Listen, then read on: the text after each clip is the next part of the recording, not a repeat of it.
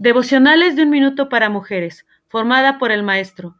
Antes de formarte en el vientre ya te había elegido, antes de que nacieras ya te había apartado, te había nombrado profeta para las naciones. Jeremías 1.5.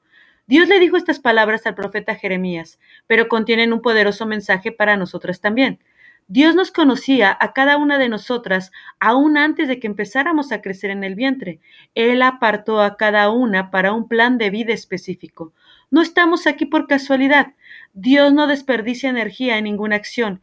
Él no creó a algunas personas con dones específicos para hacer su obra y puso al resto como extras en esta película llamada vida. Él nos ama individualmente y a cada persona le da habilidades y talentos. Cada una tiene la huella de su mano en vida. Cierra tus ojos por un momento y medita.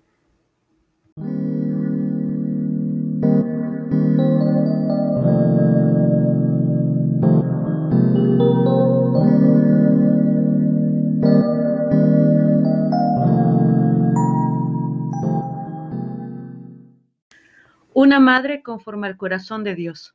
Una madre que ora. Madre, orar por tus hijos va a tener un efecto poderoso en sus vidas. Me tomó bastante descubrir el poder de la oración. Y cuánto me alegra esto. Cuando era una madre joven, tomé la decisión de quedarme en casa para criar a mis hijas. Y muchas veces me sentí inútil e ineficaz. Pero cuando me hablaron acerca de la oración como un ministerio, eso cambió mi perspectiva. Empecé a orar por mis hijas, junto a mis hijas y con mis hijas, y qué privilegio fue enseñar a mis dos hijas a orar. El Salmo 34.8 dice, prueben y vean que el Señor es bueno, dichosos los que en Él se refugian. Qué bendición es saber que cultivar un corazón de oración te llevará a probar y ver que el Señor es bueno. Señor, dame un corazón de oración por mis hijos. Ayúdame a darles ejemplo de lo que significa acudir a ti por cada necesidad al tiempo que enseño a mi familia cómo tú extiendes a tus hijos tu provisión, tu paz y tu propósito. Amén.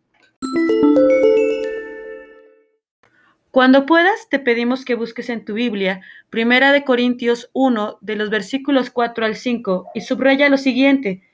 Gracias doy a mi Dios siempre por vosotros, por la gracia de Dios que os fue dada en Cristo Jesús, porque en todas las cosas fuisteis enriquecidos en Él, en toda palabra y en toda ciencia.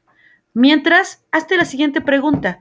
¿Puedes dar gracias a Dios por alguien y decirle a esa persona que agradeces por ella? Esperamos que haya sido de bendición para tu vida. Nos vemos en el próximo podcast. Saludos.